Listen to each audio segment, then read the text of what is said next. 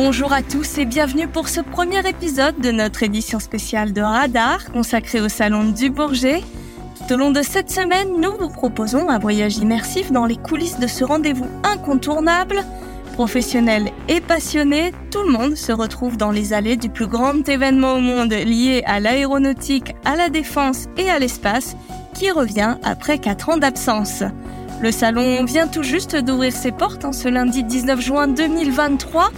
Tout au long de la semaine, près de 140 000 visiteurs professionnels sont attendus, 2700 journalistes seront présents et près de 2500 exposants sont déjà sur place. Des chiffres qui donnent le vertige. Et Safran, alors dans tout ça, vous imaginez bien que participer à un tel salon demande de longs mois de préparation. Exposer au Bourget, c'est se montrer à la face du monde aéronautique et il vaut mieux faire bonne impression. Sans trop en dévoiler, je peux déjà vous dire que cela représente près d'un an de travail. Alors pour nous raconter comment un tel événement se prépare chez Safran, nous avons rencontré il y a quelques jours le directeur des événements et des expositions du groupe. Il s'appelle Jérémy Roy, je vous propose de l'écouter tout de suite. Bonjour Jérémy Roy. Bonjour Johanna. Alors je le disais en introduction, hein, Jérémy, le Salon du Bourget, c'est le plus grand événement hein, du monde pour l'aéronautique, le spatial et la défense. On imagine bien que pour un leader dans ces domaines comme Safran, il s'agit d'un rendez-vous incontournable et qui demande beaucoup de préparation.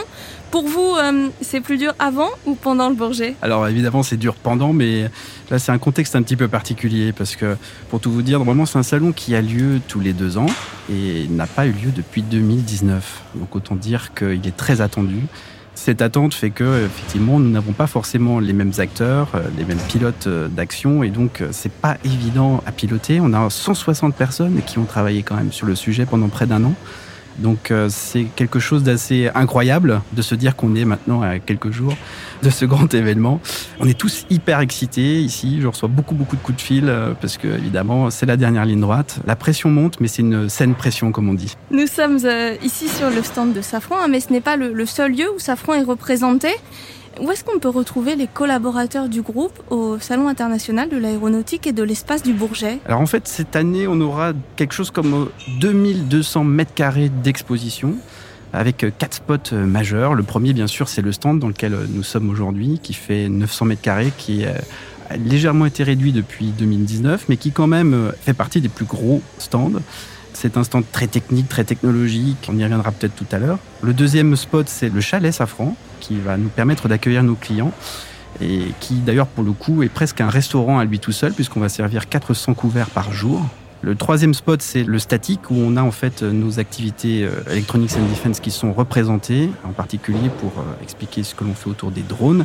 Et puis, euh, bien sûr, aussi, Safran sera présent dans d'autres endroits clés du salon, puisque nous exposons également au Paris Air Lab, qui sera complètement dévolu à la décarbonation, et puis aussi à l'avion des métiers.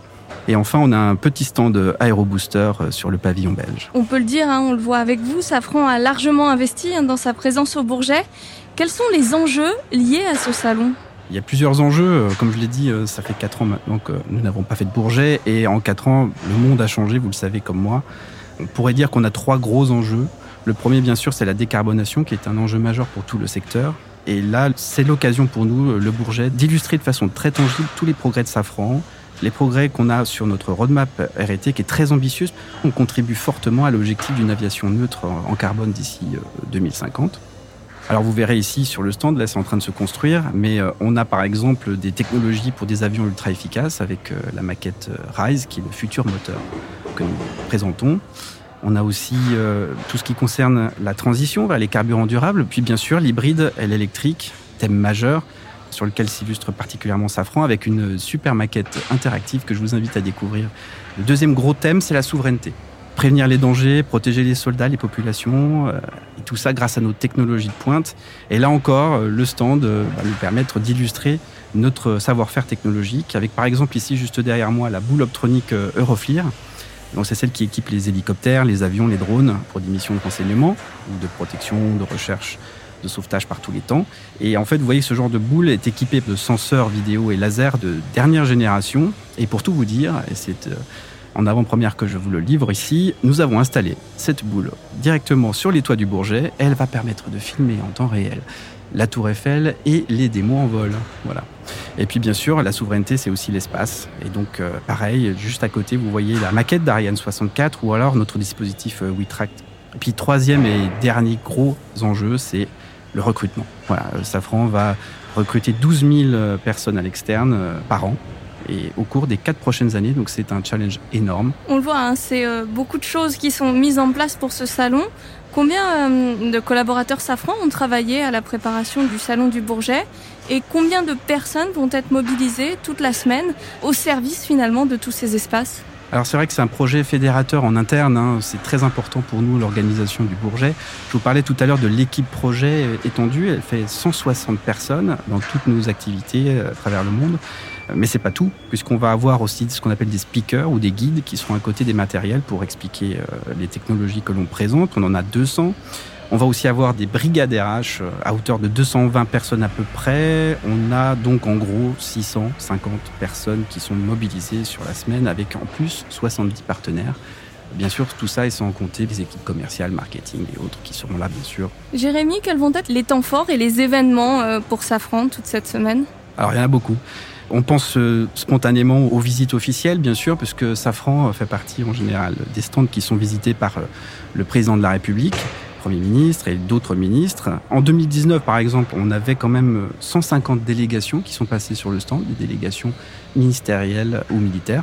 Donc on s'attend à quelque chose à peu près similaire hein, cette année. On n'a bien sûr pas que des visites euh, de stands ou autres, on a des événements Safran avec nos partenaires, les startups qu'on va mettre en avant, puisque on a un fort partenariat avec euh, des startups qui nous permettent d'aller plus vite sur les problématiques que j'ai abordées tout à l'heure, avec nos fournisseurs, etc. Et puis, l'aspect RH est essentiel et on a quasiment sanctuarisé le vendredi pour faire un certain nombre d'événements et de rencontres avec euh, tous nos partenaires, les étudiants, les grandes écoles, bien sûr, les associations partenaires, etc. Et puis, bien sûr, on aura pas mal d'annonces. Mais là, chute. Chute pour l'instant, on espère bien euh, en avoir quelques-unes. oui, oui, tout à fait. De toute façon, on a prévu quelque chose comme 450 réunions. C'est énorme. Et dans les 450, effectivement, il va y avoir des annonces, des signatures, etc. Est-ce que vous euh, pouvez nous présenter ce magnifique stand Safran? On en a parlé en introduction. Puis pour nos auditeurs, hein, pas d'inquiétude, vous pouvez euh, déjà le découvrir en photo et en vidéo sur euh, le site web de Safran. Malgré tout, Jérémy, je vous laisse nous expliquer un peu ce qu'on y trouve. Vous voyez, c'est déjà un stand ultra technologique, bon ça par la nature même des produits qu'on expose. Et puis, on a voulu cette année faire un focus sur le caractère éco-friendly de ce stand, puisqu'il est en grande partie réalisé avec des produits recyclés ou recyclables. Le stand est d'ailleurs en bois, il est très chaleureux. Très digital aussi, vous voyez euh, ici euh, le grand espace qui est juste à côté de nous, c'est un dispositif audiovisuel immersif qui va permettre en fait à tous nos visiteurs de découvrir nos technologies sous un angle très intéressant puisqu'on aura de la réalité augmentée. Voilà. Et puis, euh, bien sûr, on veut donner une image très moderne, très ouverte de Safran au travers de ce stand. Et euh, vous le verrez aussi euh, durant toute la semaine avec nos speakers, nos fameux guides, qui auront un dress code particulier assez rock'n'roll. On est impatient de voir ça. On le disait en, introduction, cette semaine marque le coup d'envoi de longs mois de préparation. Comment est-ce que vous vous sentez ce matin? Est-ce que vous avez des inquiétudes, peut-être des attentes, voire des appréhensions? En fait, on est plutôt content parce que l'échéance approche. C'est la concrétisation euh, d'un an de travail. Donc euh, c'est un petit peu aussi l'excitation. Euh, vous savez, c'est toujours la dernière ligne droite qui fait que les choses se calent, etc. Donc pas vraiment d'appréhension. Et puis moi, ce qui me plaît beaucoup dans ce projet, c'est justement cette dynamique d'équipe, puisqu'on est tous mobilisés autour de de ce même projet, d'une vision commune. Et c'est vraiment ça, la force euh, du Bourget, c'est ce sentiment d'engagement, de dynamique collective qui fait qu'effectivement c'est un, véritable projet à part entière. Et d'ailleurs, je profite de, ce petit euh, temps euh, radar pour pouvoir remercier les équipes qui se sont vraiment investies et puis aussi pour leur souhaiter courage parce que la semaine qui arrive va être forcément un peu rock'n'roll. Mais en tout cas, c'est un beau moment, une belle aventure qu'on va vivre tous ensemble. Merci euh, à Jérémy Roy de nous avoir fait découvrir les coulisses hein, de la préparation de Safran sur ce salon international de l'aéronautique et de l'espace du Bourget. On vous souhaite à tous un très bon salon, une semaine riche. Un grand merci de nous avoir suivis et rendez-vous dès demain pour un nouvel épisode de notre édition spéciale Bourget. Nous irons à la rencontre des pilotes du Rafale Solo Display Un épisode fort en sensation que je vous conseille de ne pas manquer. Alors à demain